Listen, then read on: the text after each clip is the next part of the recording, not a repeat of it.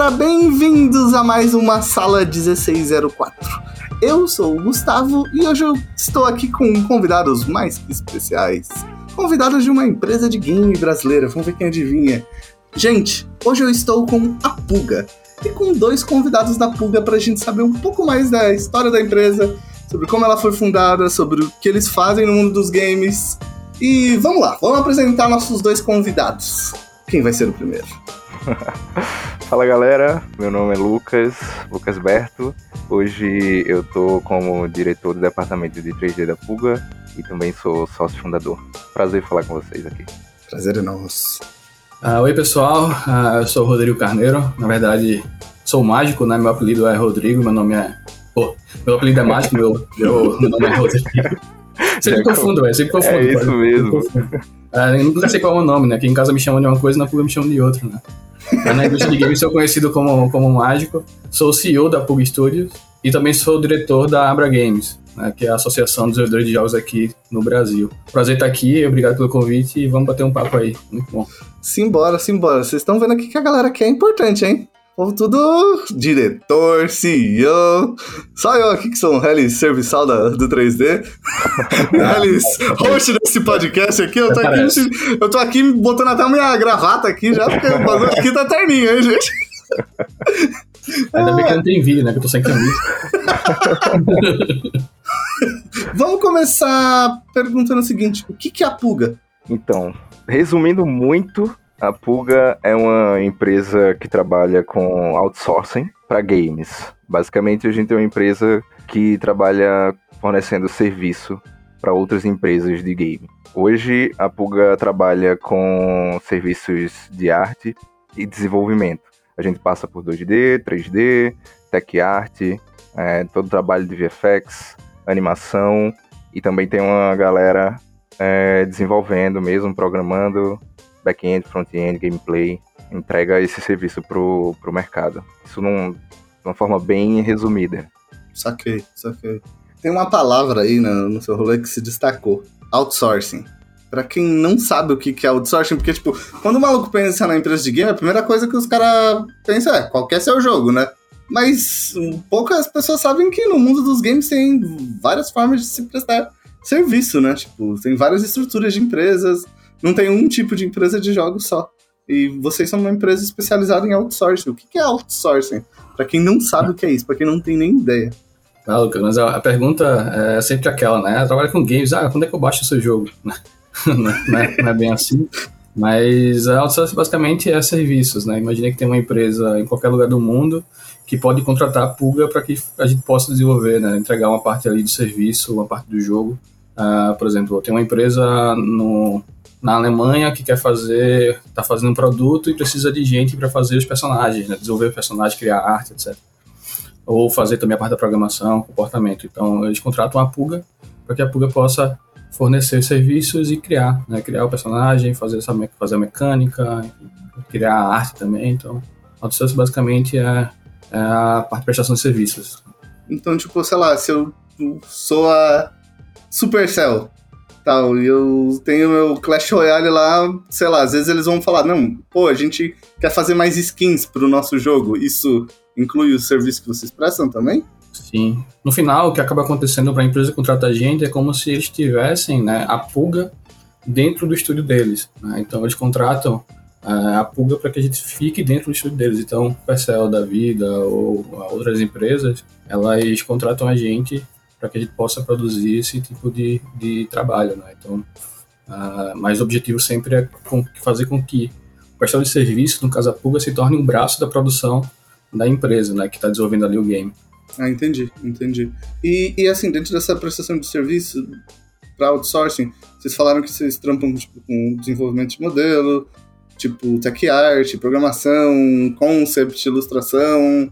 É uma gama bem, bem grande de, de ofertas de serviço, né? Tipo, só, só, só isso em si só você já tem quase pipeline de uma empresa inteira de produção de para se produzir um jogo, né? Uma coisa que eu acho que é interessante para para quem tá ouvindo saber, tipo, se o, a área de atuação de vocês tem um, algum foco em algum mercado específico no, no mundo dos games. Se é console, se é PC, se é mobile ou se é tudo. É, então, a gente. Hoje a gente está atuando na, na sua grande maioria com o mercado mobile, é, mas pela, pelo conhecimento que você mencionou antes, de, de, basicamente você tem, você tem o entendimento da pipeline inteira de produção, né? Sim. Então, pelo conhecimento que você tem, é, você adquire trabalhando em vários jogos e tal, mesmo é, atuando no mercado de mobile, a gente não está tão distante do, de uma pipeline de, de console, de uma pipeline de PC. Então a Pulga hoje, ela também trabalha com essas, é, com console, com PC, né? É basicamente é. isso. E para gente que faz serviços, principalmente, né? Você consegue ter muito volume de entrada de novos clientes ali, principalmente no mercado de mobile, né? Que tem uma gama ali gigantesca. Todo mundo que trabalhou com games já ouviu falar que todo dia mais de mil jogos são lançados nas lojas, né? Então, diferente do dali focado no, no, no público do PC, né? E console principalmente, console que é muito mais difícil.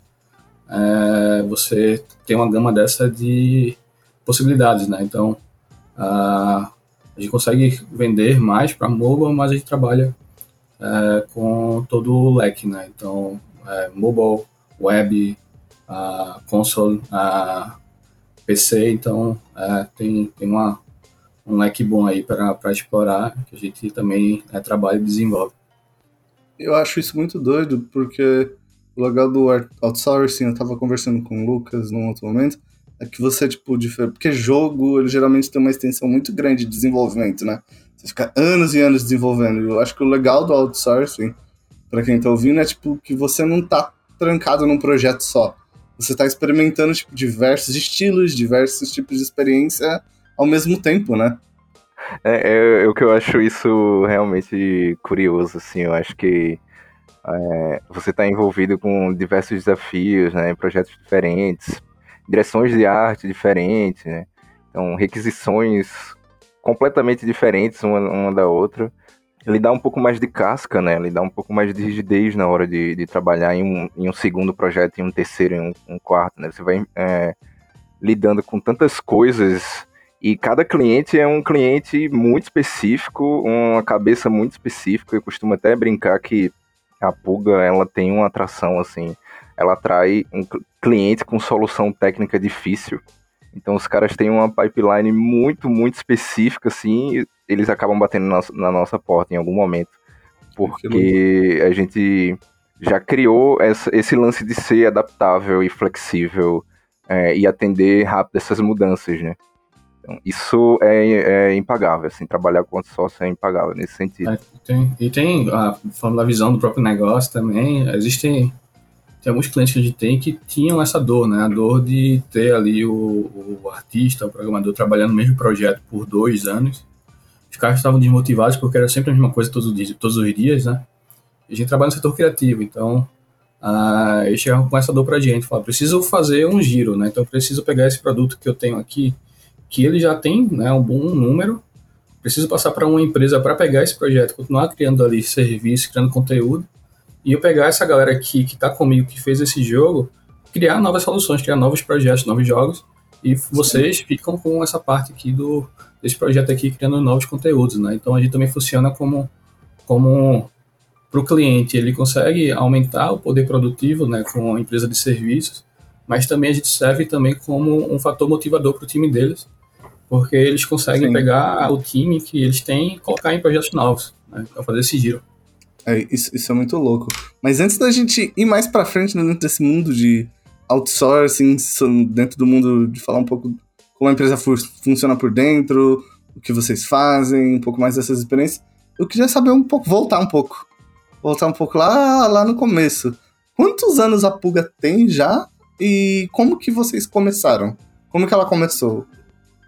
A pessoa é. fala sobre isso aí é Lucas, porque ele tava lá. Fala, é, eu, eu, estive no, no dia zero lá, né? A gente vai fazer oito anos agora já. É, e a Puga começou basicamente como toda empresa que quer trabalhar com game começa, que é querendo trabalhar com game, fazer o próprio jogo, viver desse sonho, né? Na época eu, eu trabalhava e tal, tinha um, um emprego é, ganhava até bem para minha condição lá, é, mas eu achei que a empresa que eu estava não ia me dar o desafio necessário, o desafio que eu precisava para minha carreira. Me estagnaram um pouco lá no, nos processos da empresa e tal. E aí apareceu uma oportunidade de, de um projeto que precisava de um CNPJ, né? É, e eu tinha dois é, sócios na época para abrir essa empresa e atender, é, abrir esse CNPJ e atender essa demanda, né? Daí não deu outra, assim, eu fiz, ó, vamos abrir essa empresa, vamos trabalhar com game, a gente atende esse serviço e aí a gente vai ter grana suficiente para é, fazer o nosso jogo próprio, lançar no mercado e ganhar dinheiro com isso, né? E eu, eu não sabia, obviamente, o que eu estava fazendo naquele momento, mas eu, eu fui tão. Eu caí tão de cabeça nisso, eu fui tão radical na minha decisão que eu simplesmente larguei meu emprego. Ao invés de tentar fazer as coisas em paralelo, assim, eu larguei o emprego e fui atender essa demanda, né? E aí a demanda falhou. Foi, foi um, um primeiro momento assim que eu falhei com o mercado. Foi uma bela de uma lição, porque na hora que eu falhei a empresa falhou no caso, né? A Pulga já era Pulga nesse. Ela sempre foi Pulga, a gente não, não passou por muitas mudanças de nome. Sim. Quando eu conversei com o cliente para dizer, ó, a gente não vai conseguir entregar, a gente falhou, tiveram alguns problemas é, pessoais na época, assim, não foi uma questão técnica. O cliente voltou para a gente dizendo, então, eu já sabia que vocês iam falhar, já dava para perceber isso e eu já tinha contratado um outro serviço no lugar, então foi uma bela de uma tapa na cara, assim. Porque os caras já estavam contando que a gente não ia conseguir entregar, obviamente, e aí você entende, depois que você estava há oito anos no mercado, você entende que dá mesmo para saber quando um, um, alguém ou alguma empresa não vai entregar o serviço que você contrata, quando você tem essa experiência, né?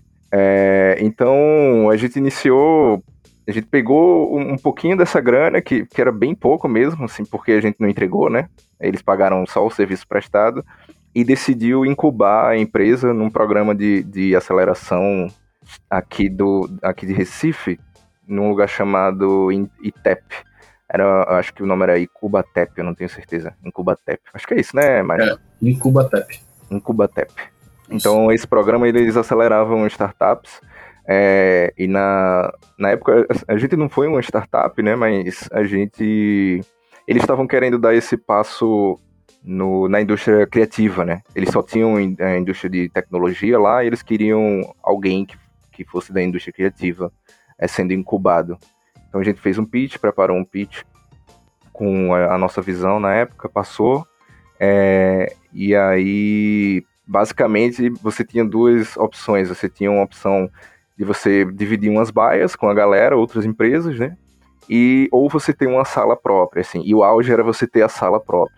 E a gente passou para a sala, então a gente ficou super feliz. Então, putz, vamos ter a nossa sala. É, só que isso tem custo, né? você paga algum. É, é um aluguel muito reduzido, mas você tinha que pagar. Então, quando a gente entrou na sala, que organizou as coisas, que eu levei meu notebook lá, que eu não tinha mais o meu emprego, eu só tinha minha rescisão, né? Lá. Eu fui, foi aí que caiu a ficha de tipo, ok, agora eu tenho uma empresa e eu preciso trabalhar para pagar as minhas contas através dessa empresa. Né? Na época, tinha um. um é, a esposa do, do meu sócio, ela hoje é diretora do departamento de 2D da empresa, é, Julinha.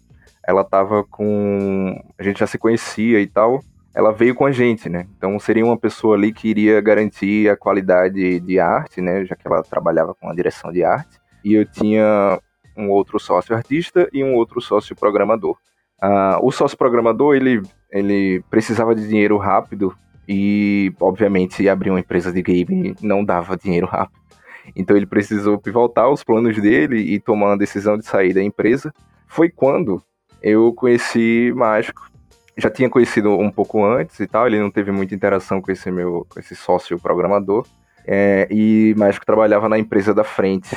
Então eu vou deixar ele contar essa parte, mas eu enchi, eu enchi muito o saco dele para que ele programasse para as coisas que eu estava querendo colocar na, na Unity, na época era na Unity. Né? É, pra fazer é, funcionar, então... né? Diga, fala a verdade aí, piada interna nossa aí. Eu precisava ah. de alguém para fazer as coisas funcionarem, então. eu chamei, eu chamava muito mágico. E aí teve uma grande sacada do mágico, né?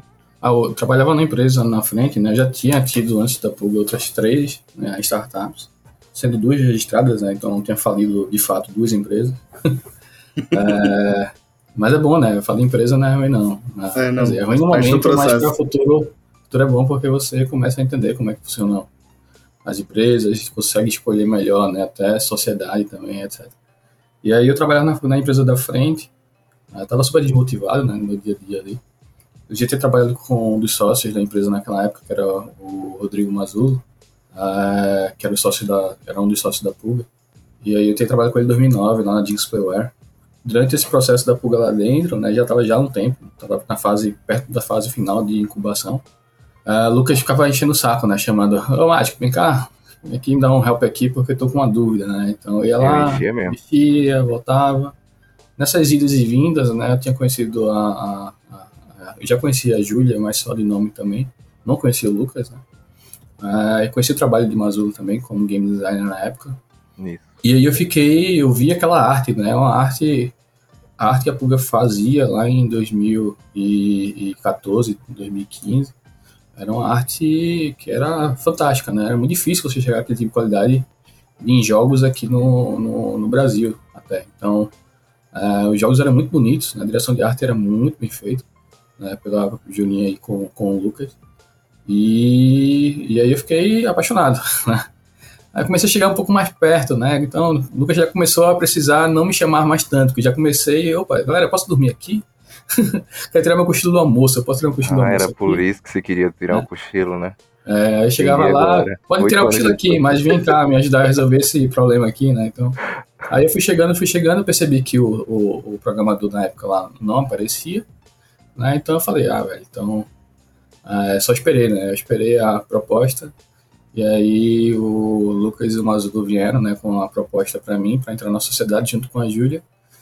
E aí eu topei.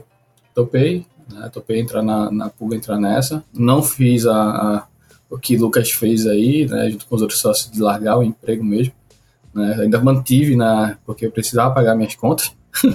né? Então, ainda mantive, fiquei metade, metade, mas eu fui diminuindo mais minha carga na empresa que eu trabalhava e aumentando a carga na PUG, até sair 100% e ficar focando 100% na PUG. Então foi essa foi o foi esse foi o momento que eu acabei ingressando lá na PUG em 2014. Né? Entrei em é. setembro, mas para ficar fixo mesmo ali, né? trabalhando no mínimo 8 horas por dia, no mínimo. Isso. É, é, foi, foi por ali em março, abril de 2015. E, e nessa época, quantas pessoas vocês tinham lá? É, Quantos funcionários a Puga tinha? É, eram, na, quando a Puga começou, começou com três sócios, não foi? Três, exatamente. Na época três. que eu entrei, já se tornaram quatro, né? Porque o sócio, que era programador, tinha saído, tinha entrado, e a Júlia também entrou, né? Então ficamos Júlia, Lucas, Mazulo e eu. Isso. Começou com eu, Rodrigo Mazulo e Leonardo, e é, Júlia um, ali de, de agregada. É, e logo depois, quando a gente fez a proposta pro, pro Mágico entrar na sociedade, é, a gente também incorporou Gilinha na história.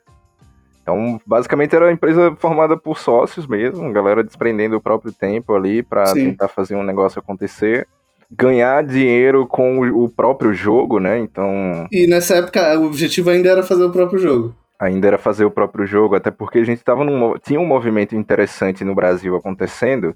É, pra época era, era interessante. Que a galera tava apostando muito assim no, no, em games, né? E a gente tava começando a sair dos serious games, né? Aqueles jogos sérios usados para treinamento e usado para venda e entrando no, no âmbito de game para entretenimento. Então tava rolando alguns editais, rolava é, concursos. Então foi, inclusive foi como a Pulga foi se sustentando durante esse tempo, assim, a gente foi participando de concurso, aí ganhava ali, tirava segundo colocado, terceiro, aí ia ganhando alguma grana. É, tem um, tem um, um limbo nesse tempo aí que a gente não sabe exatamente como a gente sobreviveu financeiramente. Mas em um dos editais. É, eu sempre falo que eu sei o que, é que foi, como é que eu sobrevivi, né? Falo até hoje que a Pulga, a minha esposa, foi a, a primeira investidora da Pulga, porque foi assim que eu sobrevivi, ela pagava as contas. É, Saí mas... daquela empresa que eu falei pra ir pra Pulga pra não ganhar nada. Então, quem pagava as contas tá, em casa é. era a minha esposa. A esposa do mágico sustentava aí a, a parte dele. é. Ah, o, que já era, o que já era bom, né? Era menos um sócio se preocupando com o dinheiro, né? Então, Sim. É, isso ajuda muito.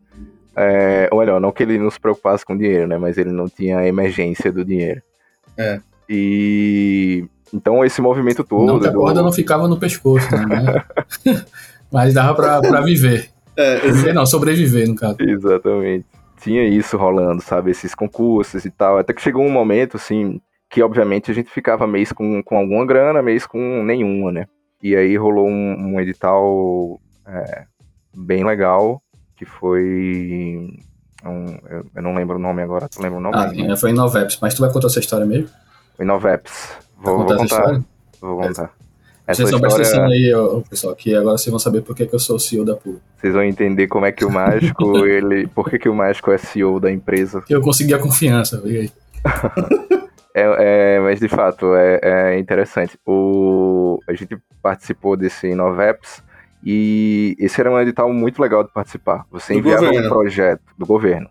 Uhum. Você é, enviava o projeto. Né? Nos outros você basicamente tinha que fazer o jogo, produzir tudo, enviar e ver se ganhava alguma coisa. É, esse você enviava o projeto né, escrito e aí a galera ia financiar o desenvolvimento, né? Era um valor fixo, né? Eles financiavam esse desenvolvimento. Então a gente passou nesse edital e o prêmio era de. O valor de financiamento era de, de 100 mil. É, o que é, na época parecia um, um mega dinheiro, assim. Né? A gente tava, nossa, foi. achou não, que ia dar. Não, tipo, pra quem ganhava nada, né? Teve, teve é, essa grana na conta era é. fantástico. Mas a ver a escolha que a gente fez. E aí, a gente, com, com, o bom, com o bom empresário, né, a gente passou e tal. E aí já fica retido, só para ter noção, já ficou retido 20% desse valor. Então, a gente recebeu, na época era o governo Dilma, né? É, a gente costuma brincar que foi 20% para Dilma. Ela, ah, ela se tornou sócia da empresa naquele momento. Né? ela se tornou sócia. E aí a gente pegou 80, né? Então 80, quatro sócios, 20 mil para cada sócio. É óbvio que você vai fazer essa conta. Sim. Você, afinal, empresa, afinal, né? afinal, né? Você não tem uma empresa que precisa de caixa aí, que precisa. Precisa de investimento, futuro, né? E tal. Ninguém pensou em nada. A gente tá, não, tá, não tá ruim mesmo. Vamos dividir para todo mundo. então é, não quero. Que... Tá bom. Nem a conta era muito simples, é, a gente pega 20 mil, divide para. É, cada sócio fica com 20 mil, a gente divide pela quantidade de meses aí, e a Sim. gente tem um salário X por tantos meses. A gente tem 2 mil reais aí por 10 meses. Exatamente. É. Mas aí o que, é que aconteceu? A realidade é bem diferente, né? Assim, primeiro a gente não deixou, a gente não deixou dinheiro para Puga, o que é um baita de um erro. Depois, eu, por exemplo, tava meio falido já, então já tava com débito. Então eu usei o meu dinheiro para pagar meus débitos, né? E não aumentar o, o, o buraco. É, Júlia, ela ainda tinha uma reserva financeira, então ela conseguiu guardar e se manter com esse dinheiro. Mazulo também, a mesma situação. Mas Mazulo comprou uma moto.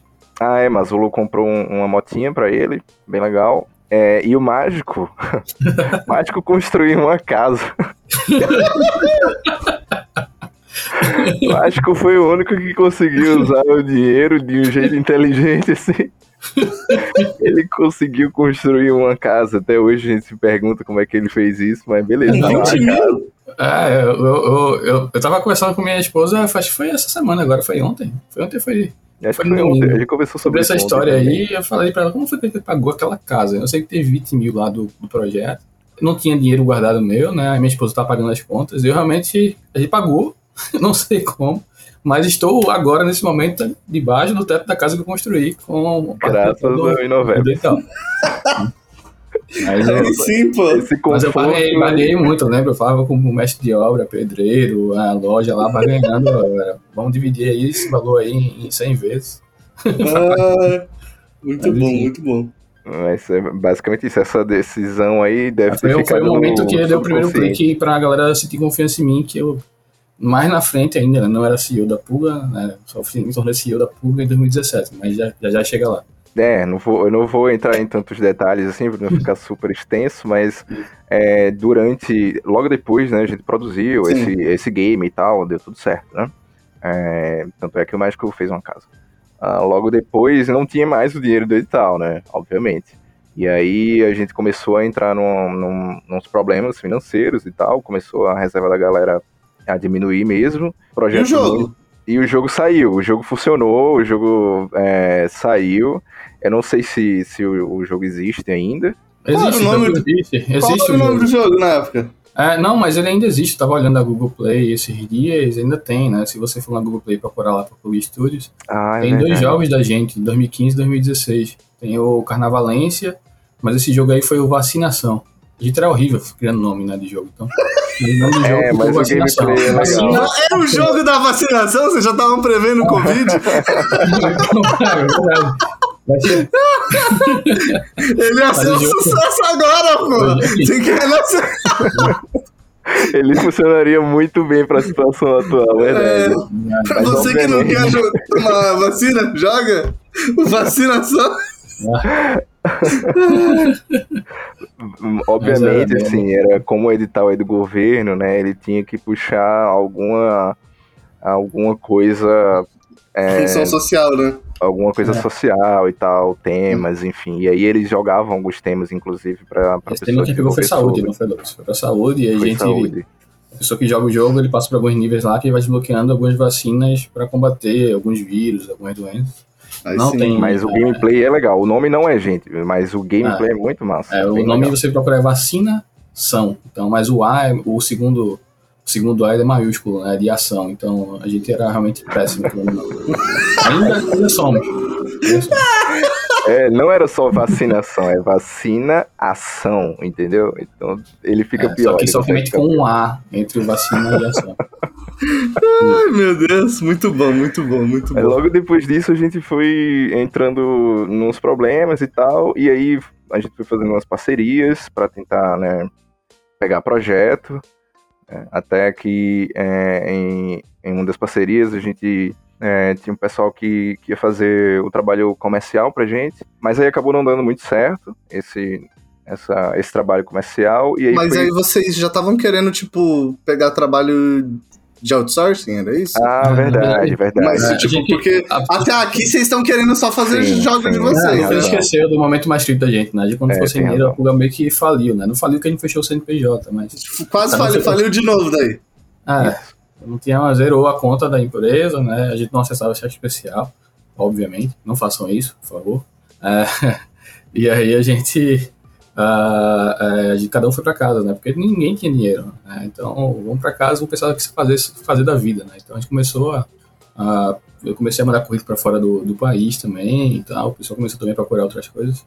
E aí. ah, é, surgiu a oportunidade de fazer um reskin do projeto nosso que a gente já tinha, né, para um pessoal que estava querendo publicar o jogo lá fora, né, nos Estados Unidos. Então, a gente fez esse reskin, não ganhou um real, né? Mas a gente foi, tipo, essa é a chance da gente, vamos tocar, né? Não ganhou um real, enfim. A gente começou uma parceria, né? Porque a Pula, a gente, a gente acreditava, naquela época a gente não sabia vender. Né? E tinha essa, essa, nessa cabeça da gente em relação, porque a gente era, a era formada né, por pessoas da produção, então a gente tinha a cabeça que não sabia vender. Sim. E aí a gente foi atrás de gente que conseguiria vender pra gente, né? Que a gente imaginava. E aí foi quando entrou uma parceria com a gente, da gente lá em 2000, final de 2016 para 2017, Uhum. que não deu muito certo, né? A parceria, na verdade, deu, deu, deu muito ruim, né? Eu me lembro de Lucas, nessa época que a gente foi para 2017, já tinha já uma pessoa com a gente, né? Um estagiário que era Luan de programação. E também eh, a gente teve que. ah, foi a saída de, de Rodrigo Mazu da sociedade, né? 2017. E aí. a parceria do Isso foi junto com quase vocês falirem lá? Foi um pouquinho depois, acho que depois de dois, três meses. né? Ah, Saquei. Aí a gente começou a, a- enfim, a parceria não deu, não deu, não deu certo. Ah, desculpa, pessoal, meu cachorro e minha filha estão aqui em casa, né? Estou em casa hoje.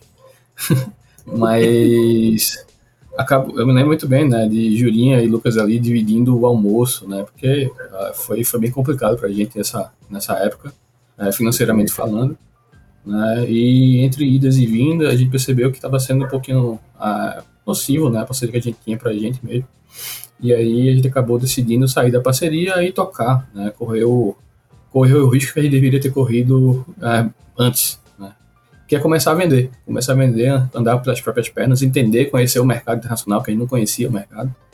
Né? Não sabia qual, é, qual, é, o que a gente precisaria acessar, né? Quais era, qual eram os eventos. E aí foi quando a gente começou a, a caminhar. É, ali foi quando. Foi mais ou menos setembro do, de 2017 eu levantei a mão né, para Lucas e Julinha e falei, galera, é, vocês me autorizam aí a tocar esse barco, porque da forma como tá, a gente não vai viver muito tempo não. Então, deixa eu tocar aí e vamos correr o risco, né? Então a gente começou a correr o risco ali início de 2018, né? Em 2018 a gente voltou para um espaço próprio. Isso come... vocês tinham quantas pessoas aí? Ainda tínhamos quatro. Né? Era eu, Julinha, Lucas e o Luan, como programador. Né? Quatro pessoas de... em 2018. 2018 éramos quatro pessoas. E da onde veio a ideia do rolê do outsourcing? Tipo, então, de vocês foi... saírem. Foi porque a situação tava difícil, daí tipo, vocês falaram, não, calma aí, vamos ter que arranjar um jeito de entrar então, mais caixa mais rápido? A gente vendia, a gente não vendia, né? Mas tinha empresa tentando vender serviços pra gente. A gente entendia que a forma que, era, que os serviços eram vendidos não, não era a forma ideal, né? E a gente enxergou ali que a gente poderia fazer melhor. Né? E aí foi quando a gente é, deu estalo na gente, vamos focar aqui, né? Vamos, a gente já estava fazendo serviços para empresas no Brasil, né? A Puga começou fazendo serviço, né? Como o Lucas falou lá em 2013, a Puga começou com um serviço para uma empresa aqui de, de Recife. Né? Então a gente continuou fazendo serviços ali durante toda essa caminhada, né? A gente fez, chegou uma época aí, voltando aí um pouco na história, a gente fez a cabeça do Silvio Santos, pra você ter ideia, né? Então, então a gente sempre fazia serviços, né? Então Uh, só que a gente enxergava que não sabia vender. Né? Mas vender, é, enfim, vender, vender não é, não é difícil.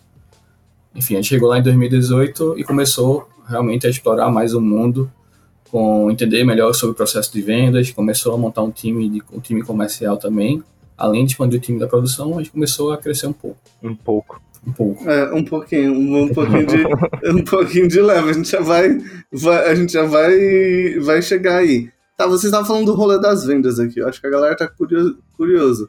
Como é que vende serviço de game? Como é que, tipo, beleza, vocês estavam em quatro pessoas, daí vocês decidiram, beleza, a gente vai se organizar agora e vai ter um rolê de venda. Como é que faz isso em jogo? Eu acho que ninguém imagina qual que é o rolê da venda. Você liga lá pro bagulho, alô, bom dia, seu. Estou oferecendo modelos 3D, programadores é. para você. Qual que é a do rolê? o que, que, é a venda de uma empresa de games? É, o que, que vou, é isso? Eu vou, eu vou dar um pouquinho mais, para não ficar também um monólogo aqui, pelo que você vai falar um pouquinho. Pode ficar à vontade também, Lucas, para também vai nessa, man, vai nessa. Me, me atrapalhar aí.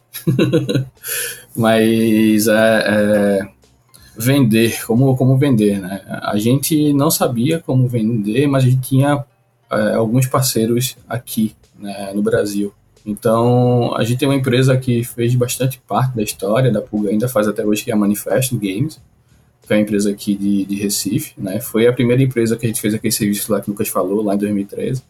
E em 2018, a gente estava desesperado, né? Porque a gente saiu daquela parceria que não deu certo. E eu bati na porta novamente da Manifest e conversei com os sócios, né? Sócios, eu conheci os sócios desde 2009, quando comecei a trabalhar, né? Eles já tinham uma empresa. Uh, eu aqui na porta dos sócios ali da empresa e falei, galera, ó, seguinte, fui bem sincero, né? Falei, ó, uh, a gente saiu lá daquela parceria e eu queria ver com vocês algum projeto, porque se a gente não tiver projeto, a Plura vai fechar. foi assim que eu vendi, a primeira venda foi assim. É, veja como é fácil vender, é. né? Você vai lá, é. diz que vai fechar, vai falir, vai passar fome. não, não, não, Mas é, os caras, né, os caras eram, é, são, né, são fantásticos, eles chegaram para mim e falaram, ah, sim, boa mágica, então, a propósito, tem um projeto aqui para vocês. e a gente fez aquele projeto, né, já tinha uma grana pendente ainda da parceria anterior, estava para sair, mas a gente não tinha nenhuma previsão, né, de, de sair, então não tinha como planejar isso. E eu pedi um adiantamento para eles, né? A galera precisa de um adiantamento aí porque já tá um cheque especial. De novo, por favor, não use cheque especial. então, é, foi quando a gente. Aí eu pedi, né? Pedi esse projeto com eles, a gente fez esse projeto, foi muito bom pra gente. A gente começou a expandir o time, né? Para esse projeto ter contratado mais um funcionário, né? Que foi o Van, artista 3D. E gente, agora nós está com cinco. Agora a gente tá Agora chegou em cinco e ao mesmo oh, tempo. Isso aí que, que parte de 2018? Ali foi em março de 2018. Ó, oh, pra ter uma noção, galera, ó, março de 2018, a gente tá em 2021. Quantas pessoas tem agora? 87. Tá, beleza, volta lá, só pra galera citar. deu uma crescidinha. Deu, deu uma crescidinha boa. Ah, somente do último ano pra cá, mas enfim, a gente vai chegar, tá. deve chegar. É, vamos chegar mas nesse o... crescimento. Mas assim, vender, né? Como é que. Uh, enfim, não façam essa venda, provavelmente não vai dar certo, né? A não ser que vocês tenham parceiros muito bons. né? E, enfim, é, foi quando a gente começou a querer apostar em eventos internacionais. Né? A gente participou em junho de 2018 do Big o que Festival. São esse, o que são esses eventos? Só para você. Eventos nacionais são aqueles eventos focar. A gente focava em eventos B2B, né? Que era empre... iam para lá empresas de serviços para vender para outras empresas, né? Então eram negócios feitos, feito, realizados entre empresas. Então a gente tem um evento aqui no Brasil que para a gente é barato, que é um evento internacional, que é o Big Festival. A gente foi lá em junho de 2018 para o Big Festival com sangue nos olhos, porque o caixa da Pulga já tinha dado um alívio, mas só tinha dois meses na frente de caixa, né? Então. A gente Vivendo perigosamente, uma... sempre. A gente não tinha uma sobrevida longa aí financeira, é. né? Só tinha dois meses. A Pulga naquela época já tinha. Tinham ali uh, cerca de oito, sete, sete funcionários, né? Sete. Sete funcionários. Incluindo uma pessoa do comercial também, que me ajudou muito, foi, foi o Augusto. Tinha a Camila também, do 2D. E também tinha Miguel, né? Miguel tinha é, entrado sete já. Sete pessoas no total, né? Não, não, não sete funcionários, né? Ah, sete pessoas no total, porque já tinha também, já tinha acontecido a entrada do Miguel. O Miguel entrou com a gente em janeiro de 2018, né? Como sócio da Pulga. Ele era o cara que cuidava da produção da gente. Né? Então, uh, já tinha ingressado também na, na Pulga. Sim. Hoje somos, somos quatro sócios, só para. Hoje, hoje, hoje são. É Lucas, Rodrigo, Júlia e Miguel. e Miguel. Enfim, a gente começou a participar desses eventos. Né? Eu lembro que no Big Festival a gente teve ali 40, 50 reuniões. Só uma que gerou negócio, que a gente não sabia vender ainda. Né? É, e a gente começou a vender para o mercado. Né? A gente fechou um contrato bom, que a, a, empresa que a gente prestava o serviço era do Brasil, mas o pagamento era de uma empresa do Canadá. Né? Então a gente recebia em dólar canadense na época. Então, já deu um, uma ajuda financeira. E aí, o que, é que a gente fez? Vamos segurar esse dinheiro para dar uma sobrevida mais para a empresa? Não, vamos investir no evento no Canadá. Está recebendo dólar canadense? Então, vamos focar a empresa aí. No lugar de ter dois meses, é. a gente foi para esse evento que chama XDS, é, que tá até, vai acontecer agora de novo em setembro. E é, a gente deixou de ter um caixa de dois meses, passou a ter um caixa de um mês, porque a gente teve foi para essa loucura para esse evento. E foi todo mundo ou foi quem que foi vender Só quem foi, uh, eu fui pela Pulga, né? Foi uma loucura para mim, né? Uma passagem para o Canadá de 2.200, 2.400 reais. É. De Recife para o Canadá, então imagine que eu peguei 36 horas entre voos e conexões. Ah.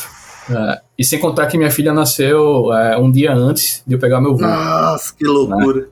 Foi, foi, foi uma é, Essa cena não sai da minha cabeça, que é o mágico querendo desistir. É, foi a primeira vez que eu, que eu vi o mágico extremamente perdido, assim. Ele, ele não sabia se ele sentava, se ele se mexia, ele tava só perdido, literalmente, assim. Eu não sei se eu vou, se eu fico com a minha filha, ou melhor, eu vou ficar com a minha filha. Aí todo mundo olhava pra cara dele e até a esposa dele falava: Não, você vai. e ele tive, tive... muito perdido. Uh, foi, foi, e foi só você da empresa? Não, Miguel também foi, mas Miguel ele Miguel. não foi por conta da empresa, né? Miguel foi pro investimento do, da família dele. Sim. Né? Ele foi para Vancouver também dar esse suporte. Mas o mas foi uma decisão difícil, né? Muito difícil na minha vida, porque minha filha estava prevista para nascer duas semanas depois do evento. E aí ela decidiu ali, né, a, a entrar, né? Sozinha, ela decidiu vir um dia antes é. da viagem. Vou nascer. Nascer um dia antes da viagem. Então minha, minha esposa acordou de 5 horas da manhã e falou: minha bolsa estourou. Eu mentira. Não, não, não, agora. Volta, volta, volta, volta, volta. né? E, enfim, foi foi. A primeira coisa que eu perguntei foi: é, daquele fudeu. e o evento, né? Porque a Pulga estava naquele caminho de que a gente já tinha comprado a passagem, já tinha pago o evento, então a gente não tinha como cancelar, a passagem era passagem barata, né? O evento era um evento caro, né? A gente tinha hospedagem e tudo mais. Pô, Canadá, bagulho dólar, é, bagulho é. caro. E aí a gente. Eu fiquei naquela, né? Pô, eu vou ficar com minha filha ou vou pra, pra viagem? Né? Foi naquela na minha cabeça, pô, se eu for pra. Se eu ficar aqui com minha filha, ótimo, né, pra minha vida pessoal. Se eu for pra lá, ótimo pra minha vida profissional. E aí eu perguntei pra minha esposa, óbvio, né? Pedi a opinião dela. E ela falou, vá-se embora. Né? A Cuba depende disso, depende de você, vá-se embora. Que você consiga fechar negócios lá. Aí eu fui, né? Eu fui com sangue nos olhos. Em todos os sentidos, né? Filha nasceu, tô deixando ela, pô, vou dar certo ou dar certo, né? Pois é, pois é, ou dá certo ou dá certo. Lembro que a gente fez ali, eu e Miguel, a gente fez umas 30 reuniões. Conseguimos fechar um negócio, né? A gente tem parceiros da gente que foram criados desde lá até hoje. Né? E a partir daquele, daquele evento, a gente começou a fechar projetos ali com empresas nos Estados Unidos. E aí começamos sim, né, a, a vender e começamos aí a, a começar a ter uma, uma sobrevida financeira que deixou de ser um mês e passou a ser três meses na frente, né, naquela época. Então, sim. Pois é. Uh, e aí é isso, né? perguntar como vender, eu falo muito o seguinte, só para cortar aqui. Vender não é difícil, cara. Vender é fácil, sabe? Vender a primeira venda é uma venda fácil de você fazer, né? Você consegue vender, a Pública consegue fazer a primeira venda de forma automatizada hoje, praticamente, né? Então, mas de vender pela segunda vez, aí sim é difícil para o mesmo cliente, né? Porque o cara já passou pela empresa, conhece né, seus números, conhece seu processo, conhece sua cultura, sabe quem faz a comunicação, né? Então vender pela segunda vez para o mesmo cliente, aí sim que o bicho pega, aí sim que é difícil porque o cara já passou por toda a experiência, né? Então é aí que você sabe realmente se você está indo para o caminho certo ou, ou não né, na indústria. Sim, exato. Isso quase final de 2018 ainda. Foi, isso aí foi. A gente conseguiu fechar esse contrato. O evento foi em setembro, a gente fechou o contrato em outubro. Né? Começou a fazer um teste. Já chegou com o teste praticamente. Né? Em outubro a gente já fechou o contrato e começou a fazer um projeto ali de um. Já com prazo melhorzinho ali, né? Seis meses de projeto. E quais, e quais eram os serviços que vocês começaram a prestar aí nesse trabalho? Bom, uh, esse projeto. Que projeto é esse, Mágico? Estamos ainda sobre NDA com ele, mas vou falar. A gente está sobre sigilo ainda sobre esse projeto. A gente não pode falar ainda. Não poderia ser o codinome. Ainda está em processo de publicação. É, não precisa falar o que, que é o projeto, mas fala que tipo mas, de serviço você precisa. Nem isso pode. Exato, peraí. Pode, pode sim. É, é, e, ah, então, a gente, a gente começou. É, era só isso que eu queria saber, justamente para falar dos serviços. Uh, esse, nesse projeto especificamente, a gente é, fez um trabalho de level design, é, trabalhou muito com level design nele algumas peças de arte 3D. Na época a gente fez alguns personagens, uh, que eram alguns inimigos uh, do, do, desse game, e animou também. Teve um, teve um, um, trabalho de animação, acho que foi quando a gente contratou o nosso primeiro animador, inclusive, Léo, é, um animador muito bom. E também teve trabalho de programação, teve time de dev. Então era um trabalho é, meio bem completinho, assim, para pipeline de produção. Né? Era, é o que a gente costuma chamar de trabalho de codev. Quando você faz, basicamente, você divide a produção de, de um game é, com a empresa que está fazendo, é, que é dona do, do IP, né? Sim. Tem, um, tem, né, tem nessas, nessas características aí, tem trabalho é, chamado full dev, que é quando você faz o game inteiro, né? E você passa por toda a pipeline. Isso também é serviço, por incrível que pareça. Caraca, é, você é contratado para fazer o jogo inteiro é, de, de, uma empresa. Você pode ser contratado para fazer parte de, de um jogo, e aí a gente chama de codev. Uh, você também pode ser contratado para fazer a parte de arte inteira de um jogo, que a gente chama de arte é, full pipeline é, ou parte da arte, né? Que aí é o, eu acho que é o tipo de serviço mais comum que a gente tem. Então, mas na real mesmo, o início início da Pulga, a gente prestava mais serviço de arte, né? Porque ela foi formada É, Por sócios que tinham mais essa base, né? é, exatamente. Aí veio o Mágico logo depois, então a gente começou a entrar em programação, enfim.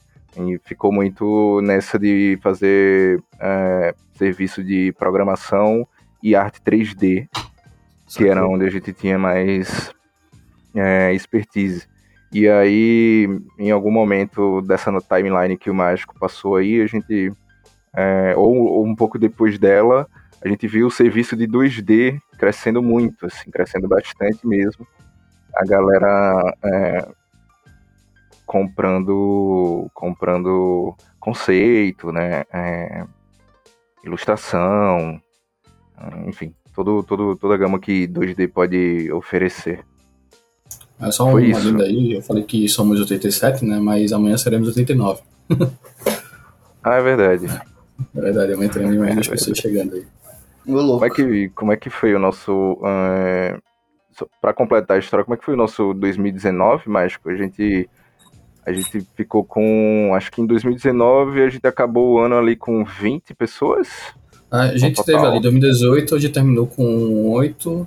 2019 a gente tinha. É, no 17 ou ano 18, Lucas. Final de 2019. Por aí, né? Início da pandemia éramos 22.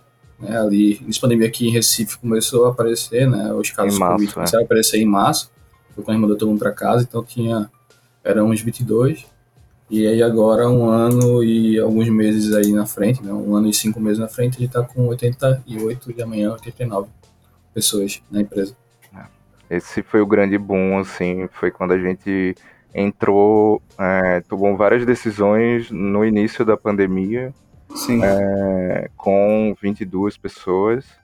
E. Começou a pandemia de- com 22. Exatamente. E aí o mercado de, de entretenimento Uf, deu um. explodiu. um- explodiu, assim. é, eu acho que a galera em casa, né, e tal, consumindo mais entretenimento, É. A gente E- tinha uma dificuldade, né, também, é, pra... A gente não era tão aberto a trabalhar de forma remota, né, com, com as pessoas. Apesar de já ter tido ali, né, uma pessoa que trabalhava, o Jonathan, né, que trabalhava com a gente de Fortaleza, Era um. trabalha até hoje com a gente, é, de forma remota, mas a gente não tinha um processo, né, um- uma... é, não usava ferramentas para trabalhar de forma remota. Então, até a própria Sim. pandemia ajudou a gente nesse quesito de evolução mesmo, né, entender melhor as tecnologias e conseguir abrir mais o leque para ir atrás de talentos. Né? Então, a pandemia fez com que a gente conseguisse se inovar muito mais rápido do que o normal. Né? Sim. Isso fez, ajudou É, bastante. foi um salto absurdo.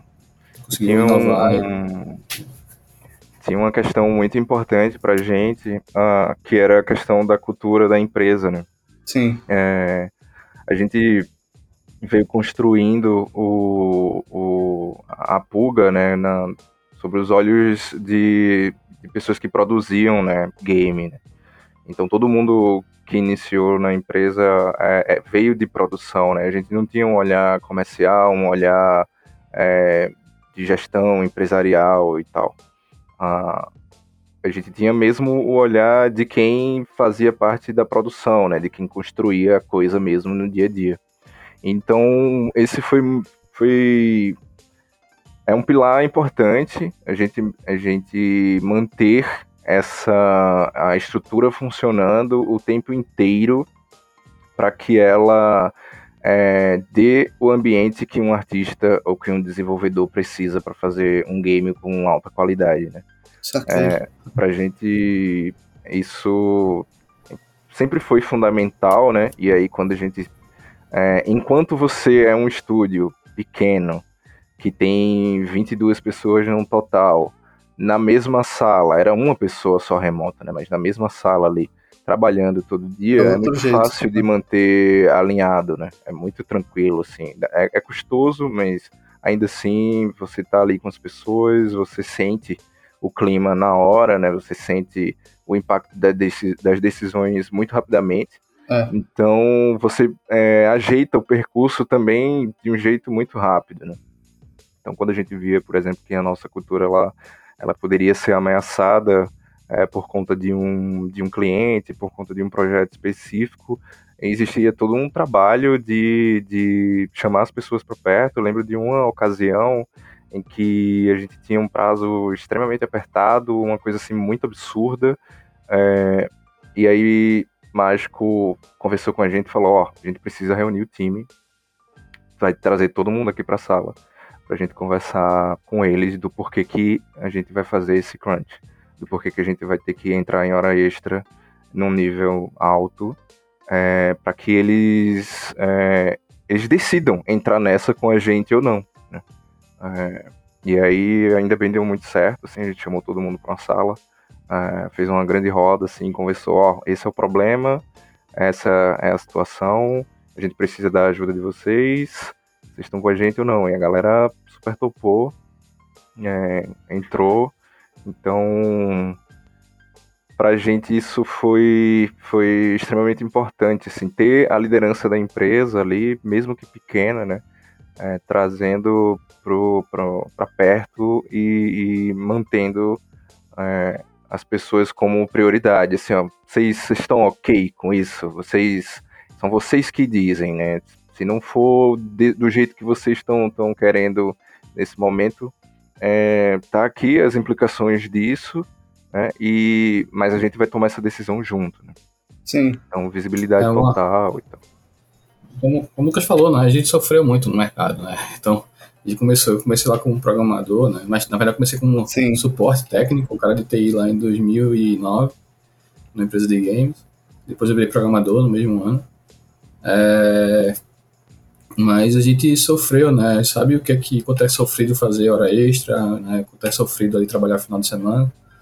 É, os quatro sócios da empresa hoje passaram pela produção, como você citou. Né? Então a gente sabe o que é, que é bom e o que é, que é ruim, né? Então a gente fala, fala muito isso. Né? Quando vai tomar uma decisão, a gente pensa se a gente passou por aquela, por aquela situação, né? E como é que essa situação foi, foi trabalhada dentro da empresa que a gente trabalhou. Então, a gente traz para dentro da Pulga isso, para que a gente crie essa, essa barreira, né? Para o que for de ruim não entrar e o que for de bom a gente coloca para dentro mesmo e trabalha bem essa cultura, né? A Pulga é conhecida no cenário nacional pela cultura também, né? A cultura da gente é, é, é, bem forte, né? A gente é uma empresa que ela é, é acolhedora, né? Então, escolhe bastante as pessoas, de forma profissional também, né, e, e, e humana. Ah, e a gente tem empresa justa. Ah, é, justiça é algo que está todo o debate da gente, a gente sempre se pergunta, está sendo justo com essas pessoas ou não, a gente não está sendo justo? Ah, justo com Sim. as pessoas da pública e também justo, justo, também com os clientes, né, porque nesse caso aí, do, do, do, que o Lucas falou também, tinha a questão também da justiça com o próprio cliente. Né, então, é, a, gente, a gente sempre debate lá dentro, né, esses pontos.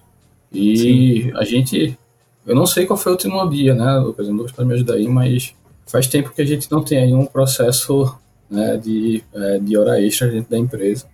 Né, eu ia comentar porque, justamente isso.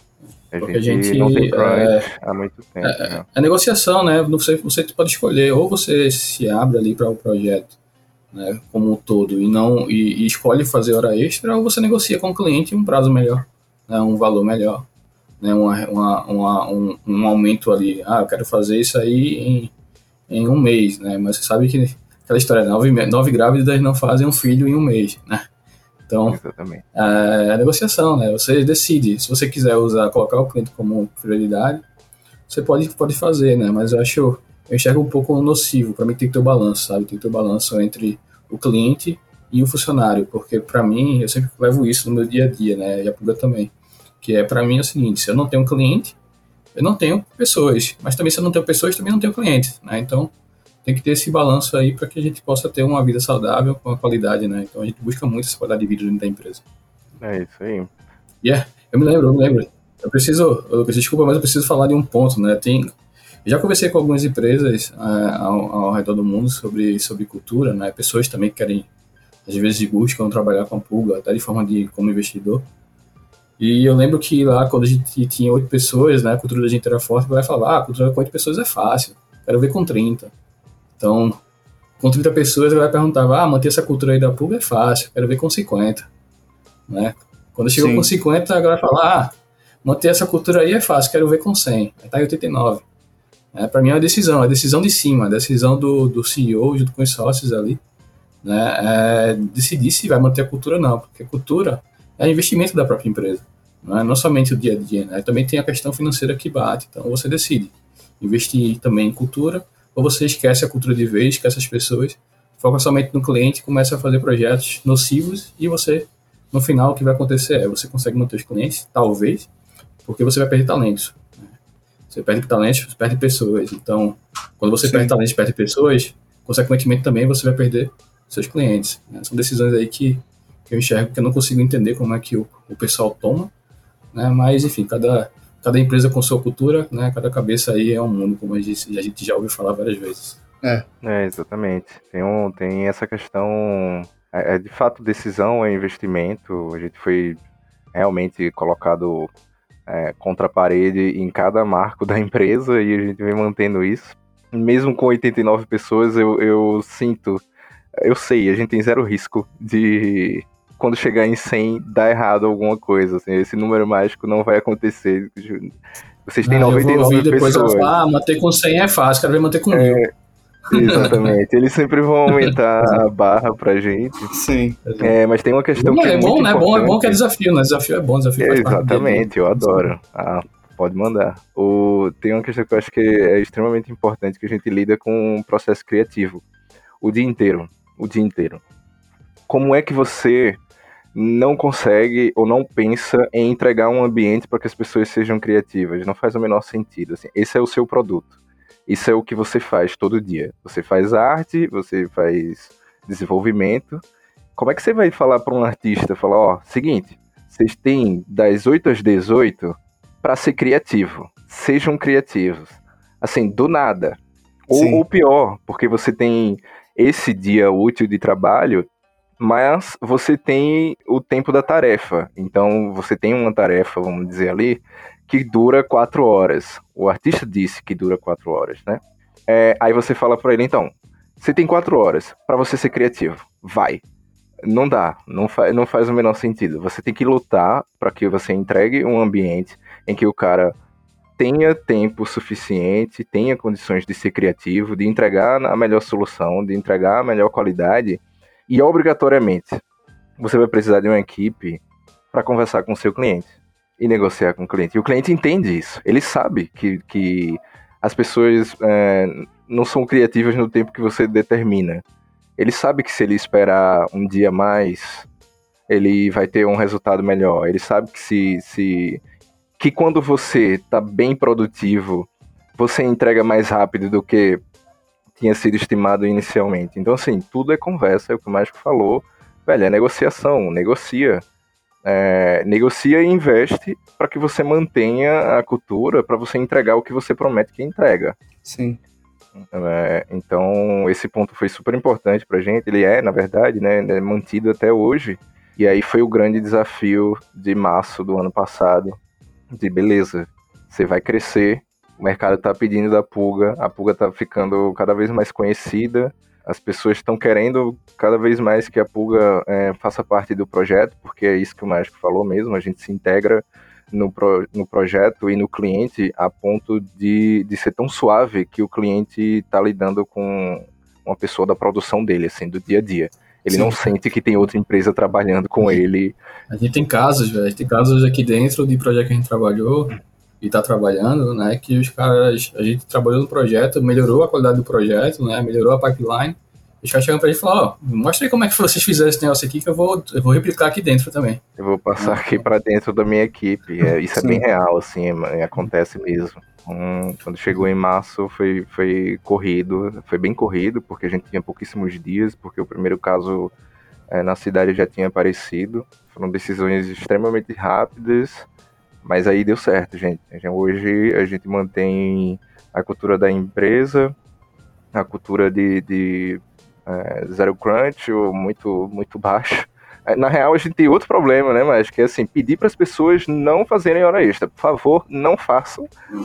Vão embora, tenham vida. É isso. O pessoal se empolga tanto ali que eles começam a fazer hora extra, aí vem o departamento pessoal e manda um relatório para os diretores, ó, oh, essa galera tá fazendo hora extra. Como assim?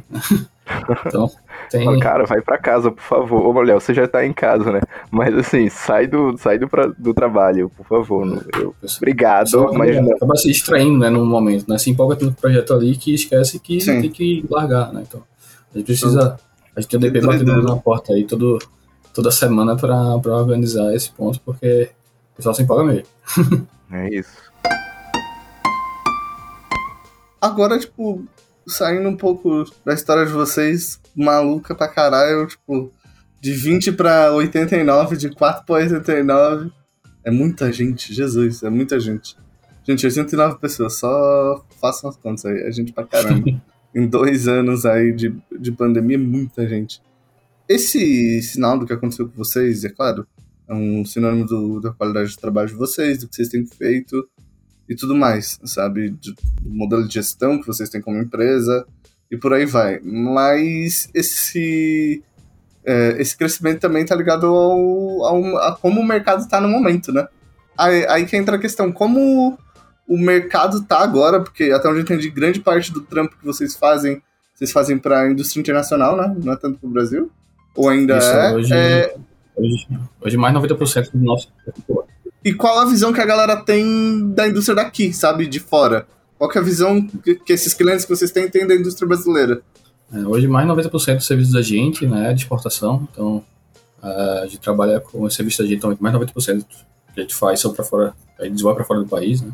E a gente tem, tem, a, tem a sorte, né, a sorte de, de ter uma história boa no mercado internacional. Né? O brasileiro sempre foi um, um, profissional muito bem visto no mercado internacional né, de, de games. Então, a gente tem cases aí de diretores, de, de executivos em indústria no, no, é, no mundo afora, né? Então, uh, Recife principalmente, né? Não principalmente, mas Recife tem bastante cases de pessoas que estão fora do, do Brasil trabalhando né, há muito tempo, né, há mais de 10, 20 anos. Então, o mercado brasileiro de games, o desenvolvedor brasileiro de games, é, é um, é um profissional muito bem visto no mercado externo, né, principalmente falando de, de, de, qualidade e principalmente falando de arte, né, porque a gente, a gente vive tanto com essa cultura, sabe, eu falo, eu falo muito sobre, sobre isso, né, a gente, é, é, arte, cores, né, que a gente trabalha no dia a dia, é, é algo é, impressionante para quem está fora, né? Porque a gente trabalha, a gente vive como vive o folclore, né? Vive o carnaval, então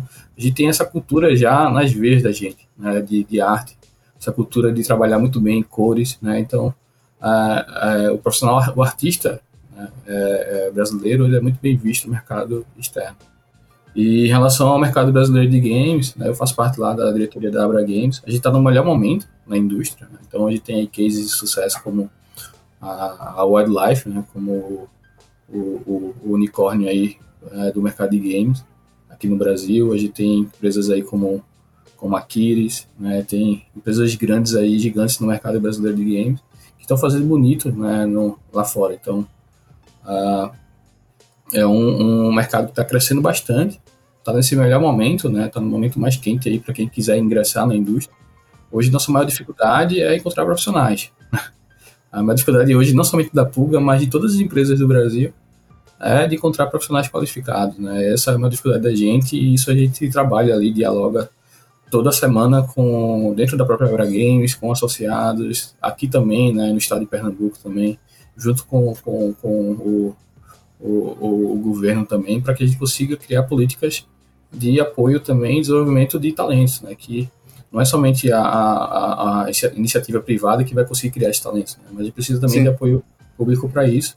E o que não falta aí, não somente aqui no Brasil, mas no mundo, são vagas, né? Para artistas, programadores. Exato. Tem, é, é, é, o melhor, eu diria que é um mercado que é fantástico de se trabalhar, né? E que consegue ingressar, é muito difícil querer sair do mercado de games. Né? E, e, e para fechar sobre essa questão do mercado de outsourcing, como vocês veem o futuro disso? Qual é o futuro do outsourcing? Vocês veem algo mudando, algo novo acontecendo? Porque eu acho que já aconteceu um bocado de coisa nova nesses últimos dois anos, né?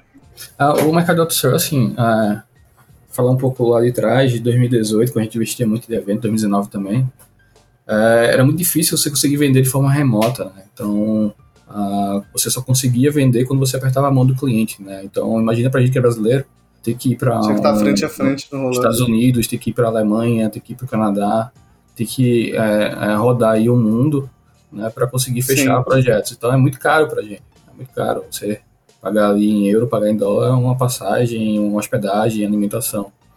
É, e você precisa ir com uma mini comitiva né, da empresa. Então, isso, essa, é, a pandemia, além de. Ela abriu muito, né? Abriu muito a, as pessoas ficarem abertas ali a ter o cold calling, que a gente chama, né? Que é aquela conversa fria ali no LinkedIn, conversa fria no Facebook, né? Então, é, se tornou muito mais fácil você conseguir vender porque as pessoas ficaram mais abertas, né? Os clientes ficaram mais abertos. Né? Então, Sim. A previsão é continua sendo de crescimento do mercado né, de games. Então, a gente tem agora novas tecnologias chegando, né? Tem aí o uh, novos consoles também sendo desenvolvidos, então tem tem uma nova geração de games chegando aí, né? É, tem uma, cada vez mais o mercado vai continuar crescendo, né? Diferente de outras indústrias que acabaram caindo, né? Durante a pandemia. É, e isso vai se manter e vai crescer cada vez mais, já que, falando somente do Brasil, uh, dentro da própria Abra Games, a gente já consegue ver um movimento de investidores, tanto brasileiros, que isso é impressionante, né? Empresas grandes aqui é, querendo investir em empresas de game, e também é, investidor é, estrangeiro também vindo para o Brasil para querer investir em empresas. Né? Então, é um momento que a gente vai continuar crescendo. Tá sensacional. E tá sendo bom. Mas aí volta, né? Volta. Preciso bater sempre nesse ponto. Não é porque o cara vai oferecer ali uma grana boa para você que, que você vai aceitar de cara, né? Tem que bater. Eu falo muito isso, tem que bater na cultura. Se a cultura não estiver alinhada com você, ou você colocar um investidor que diverge com sua cultura, esse cara vai pegar um percentual seu, vai acabar gerando dor de cabeça para você. Então, Exato. É, quem tiver pensando em criar empresa para começar a fazer esse tipo de, de projeto, eu digo por experiência aí que tem que pensar bastante nisso, nesses pontos, porque é, alinhamento de cultura, tanto com o cliente como com tanto entre sócios, né, porque esse, esse investidor vai ser sócio, como também com os funcionários, precisa estar tá aí sendo bem trabalhado, porque senão a chance de, de não dar bom é, é, é grande. E uma coisa sobre o que você estava falando sobre o outsourcing, que acho que é uma pergunta que eu podia ter feito antes. Por exemplo, uma empresa contrata vocês, tal, para fazer um trabalho. Mas é o diretor de arte dessa empresa que contrata vocês? Ou essas empresas já têm tipo um departamento de outsourcing para contratar as pessoas?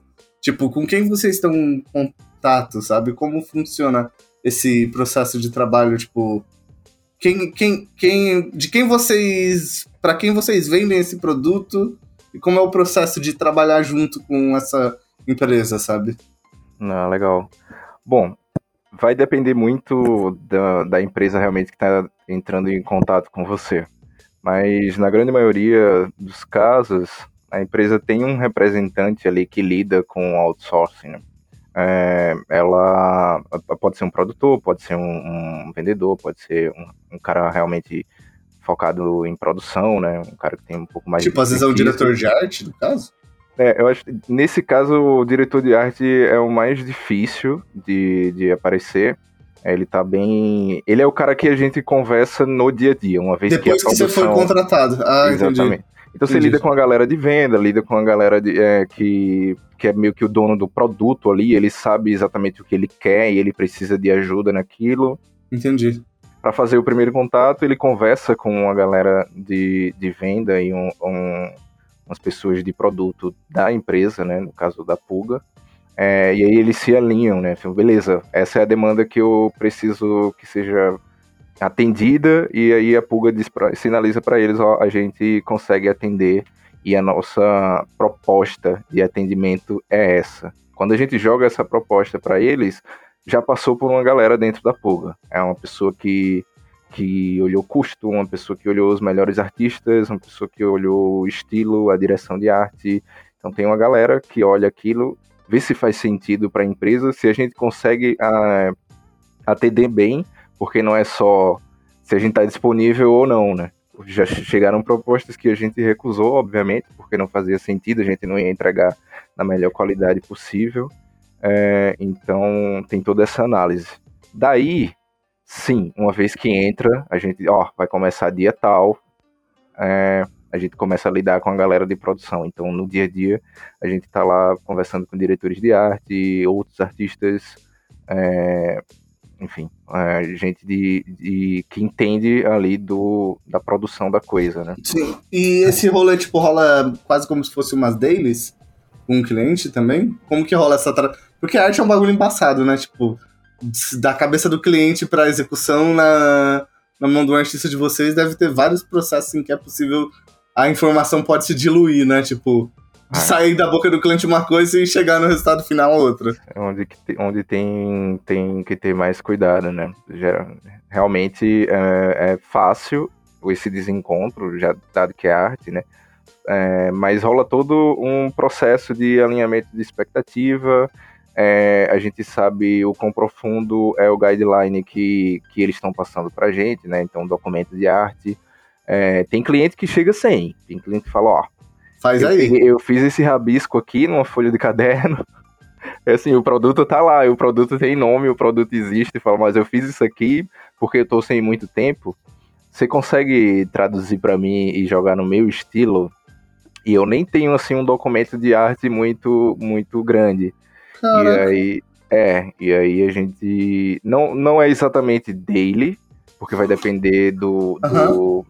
Do projeto, mas rola muito essa comunicação é, de pá mesmo, assim, de jogar pro cara, o cara entender, viu ali, fala, não, não é isso, ajeita tal coisa. É, é, tem menos vai e vem do que tá aparecendo, Sim. porque a gente consegue antes se alinhar é, em termos de direção de arte, e aí tem uma questão de estrutura interna, né? E é, no caso da Pulga, por exemplo, a gente tem é, artistas é, com algum nível de senioridade, né? Uhum. Uh, tem é, diretor de arte, uma galera que já tem uma experiência com game, então a gente tem uma análise muito boa dos briefings e da documentação que a gente recebe. É... Mas, no geral, o processo é muito forte em comunicação, é muito forte para que a gente realmente. Não é interessante a gente ficar indo e voltando muito, porque é interessante cumprir o prazo, né? É, então a gente se alinha bastante enquanto a, a, a proposta está sendo gerada ali, está sendo feita, é, para no momento que a gente fala, beleza, vamos iniciar, a gente está bem, bem dentro do que o cliente espera que a gente entregue.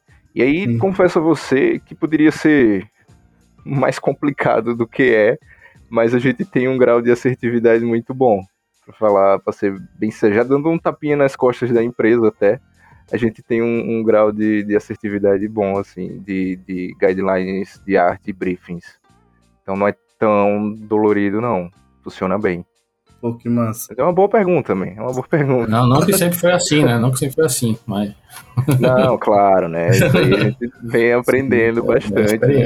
É essa, essa é, um, é aquele lance que a gente estava falando do outsourcing lá no início.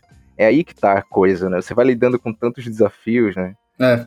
Você vai lidando com tantas coisas diferentes que daqui a pouco a sua leitura é, de projetos tá, tá cada vez mais apurada, né? Exato. É óbvio que os projetos continuam com dificuldades, né? É, a gente ainda recebe desafios é, grandes, mas aí acho que tem, tem uma questão já de saber lidar com o cliente ali, de conversar e de extrair a informação dele, porque muitas vezes o cliente também não sabe exatamente o que ele quer. Sim. Tem uma galera, tem um time assim realmente preparado para pegar essa informação tra traduzir essa informação para a linguagem da arte, não necessariamente de uma língua para outra, mas né, pegar o feeling do cliente e fazer isso virar um, um, uma, um feedback para o time. Então tem, tem um investimento interessante aí nesse, nesse caminho que a, que a, a mensagem faz. E, e, assim, vocês já falaram que vocês, vocês fazem fizeram uma, uma gama muito diversa de projetos, participaram de uma gama muito diversa de projetos. Quais projetos que vocês não fazem, mas vocês gostariam de fazer? Ah, complicado, é complicado responder essa pergunta. é, eu não diria que a gente não faz, ou se a gente faz, ou se a gente vai fazer. Mas uma coisa que a gente discute aqui dentro, né, a gente trabalha muito com arte utilizada, né? Então, o, o, a, a, o realismo pode ser também um, um, um, caminho aí a ser seguido, né? E, e também, quem sabe, né, mais na frente aí no futuro, desenvolvimento também de próprios, os próprios jogos da Puga, né? Por que não? Ô, louco, fica. Fica. Fica e, aí. Fica, fica a dica aí. Até, até, tem outra pergunta que eu tenho aqui sobre o futuro, que quais são os objetivos de médio e longo prazo da Puga? A gente, como eu falei, né, a gente tem essa, uh, esse balanço, né, entre esse balanceamento aí entre o, o, os clientes, né, e também entre o, o nosso time, né, as pessoas. Então, a nossa nossa visão aí pra, de futuro é que a gente se torne né, a melhor empresa para se trabalhar na América Latina no mercado de games, né, outsourcing de game, e também o melhor parceiro. Tem esses dois caminhos aí que a gente está trabalhando aí todos os dias, né, a gente conseguiu ali, a gente tem alguns selos hoje, né, que a gente recebeu, os dois sentidos, né, o sentido do, das pessoas, a gente tem o selo do GPTW, a gente também tem, recebeu agora os, os três selos da Abra Games, né, da, da, da diversidade, então a gente também recebeu, uh, ficou entre, ficou como finalista no mercado uh, da, da, da, Pocket Gamer, né? Ou ficou como finalista do concurso deles de melhor empresa de serviços no mercado de mobile do, do ano, né? Então, a gente, ficou, a gente ficamos ali entre, com oito, oito empresas ali no, no ranking, sendo empresas de serviços de arte ou desenvolvimento sendo três, né? Então, é um caminho que a gente está trilhando aí e conseguir colocar isso em prática também é, é, é algo que a gente quer assim alcançar. Pô, eu, eu, eu, eu acho muito louco ver a história de vocês. Como ela é tão longa e tão recente ao mesmo tempo. é engraçado isso, vocês têm tempo, mas ao mesmo tempo vocês são muito novos no que vocês estão fazendo agora. E o crescimento foi muito vertiginoso nesses últimos anos de vocês. É, acho que, tipo, pra, pra galera que tá ouvindo é legal, porque é sempre muito massa a gente aprender com a experiência dos outros, assim, sabe? Saber é, pra artista, né?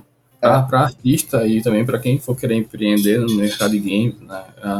A gente tem que entender que a gente é o mercado do, de economia criativa, né? A gente trabalha com audiovisual, mas é, diferente do mercado de software em si, né? onde as pessoas criam ali produtos é, e esses produtos ficam obsoletos, né? A gente está trabalhando com games, então a gente está fazendo história, né? O artista, o programador está criando uma história, né? Tá trabalhando ali um projeto, quando esse projeto você entra no, nos créditos, você fica para a história do mercado de games para o resto da vida, né? Ou ficar ao infinito, né? Basicamente, porque daqui a 100 anos, daqui a 200 anos, daqui a mil anos, quando alguém quiser jogar o jogo que você produziu, né, trabalhou ali, prestou um serviço, criou uma arte, esse cara vai jogar e quando ele olhar os créditos vai estar seu nome. Né? Então você está criando história, está né? colocando seu nome na história. É isso que, que, é, que eu enxergo que, que as pessoas precisam entender né? quando vão criar a empresa. Então, estou trabalhando com artistas, estou trabalhando com pessoas criativas, né? com programadores, que estão aqui para fazer história, né? para criar um sonho, para fazer um jogo que eles possam se divertir, possam é, enxergar ali, ver, ver pessoas jogando seus jogos, né? também se divertir.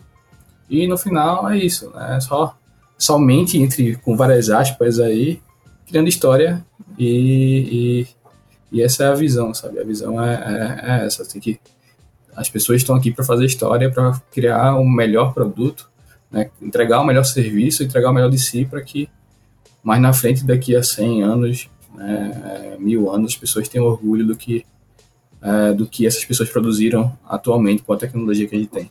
Sabe? Sim. Tem uma, tem uma coisa, se fosse para tirar uma lição disso, deixar alguma mensagem, é, essa é. era a última pergunta que eu ia fazer agora. Ah, legal. Se vocês então... deixariam alguma mensagem aí pro pessoal que tá ouvindo, pro pessoal que tá ouvindo, antes da gente encerrar esse podcast aí, eu queria ouvir uma mensagem de vocês pra galera que tá ouvindo. Ah, legal. Eu deixo um. Eu gosto é, de pensar que há, há, pouco tempo atrás, quando você olhava para o game, né, era uma coisa, um sonho muito distante, né? É um, putz, como é que eu vou trabalhar nisso, assim? Como é que eu vou trabalhar num filme? Como é que eu vou trabalhar num, num game é, com 3D ou com arte e tal, arte digital? É, eu tenho que, que ter um, uma gama de, de, de, de, aprendizados aí. Eu tenho que investir, por exemplo, no, no inglês. E aí eu vou ter que juntar uma grana para poder sair do país, para poder tentar lá fora. E então, a gente está no momento que não é isso mais, né? As grandes empresas do Brasil estão, estão de portas abertas. Né? A gente consegue trabalhar no Brasil hoje com game com um produto brasileiro, né? por exemplo, o caso da, da Wildlife, no caso da Kiris, né? que, que, que tem produtos lindos e, e muito competentes, né? É, grandiosos na real, com, que, que bate de frente com, com qualquer outro produto externo do país. É, e a gente tem grandes empresas também é, que trabalham com, no caso, outsourcing, com serviço, onde você vai ter ali a experiência de trabalhar com muitos, com muitos jogos diferentes, com, com muitas demandas diferentes. E aí não, você não precisa mais sair do Brasil para fazer parte da história do mercado de games, né? Dá para você fazer isso aqui dentro. Trabalhando é, aqui, né? E a, pand a pandemia mostrou que, inclusive, dá para você fazer isso da sua casa, que é o lugar que você está aí estudando. Então, nem sair de casa mais pra, pra... Você precisa, né? Não precisa, então você investiu aí no seu, nos seus equipamentos, você investiu no seu estudo, você consegue ingressar no, no, na indústria e aí você escolhe, você vai trabalhar com, com os produtos que são brasileiros e que estão fazendo sucesso, mas você também pode trabalhar com os produtos que são é, globais né, e que fazem sucesso, inclusive com um universo é, talvez desconhecido por muitos de games é, indie, games é, com, com, um orçamento mais baixo, que é cheio de solução criativa muito massa na hora de você produzir, né? com, com games de todos os tamanhos.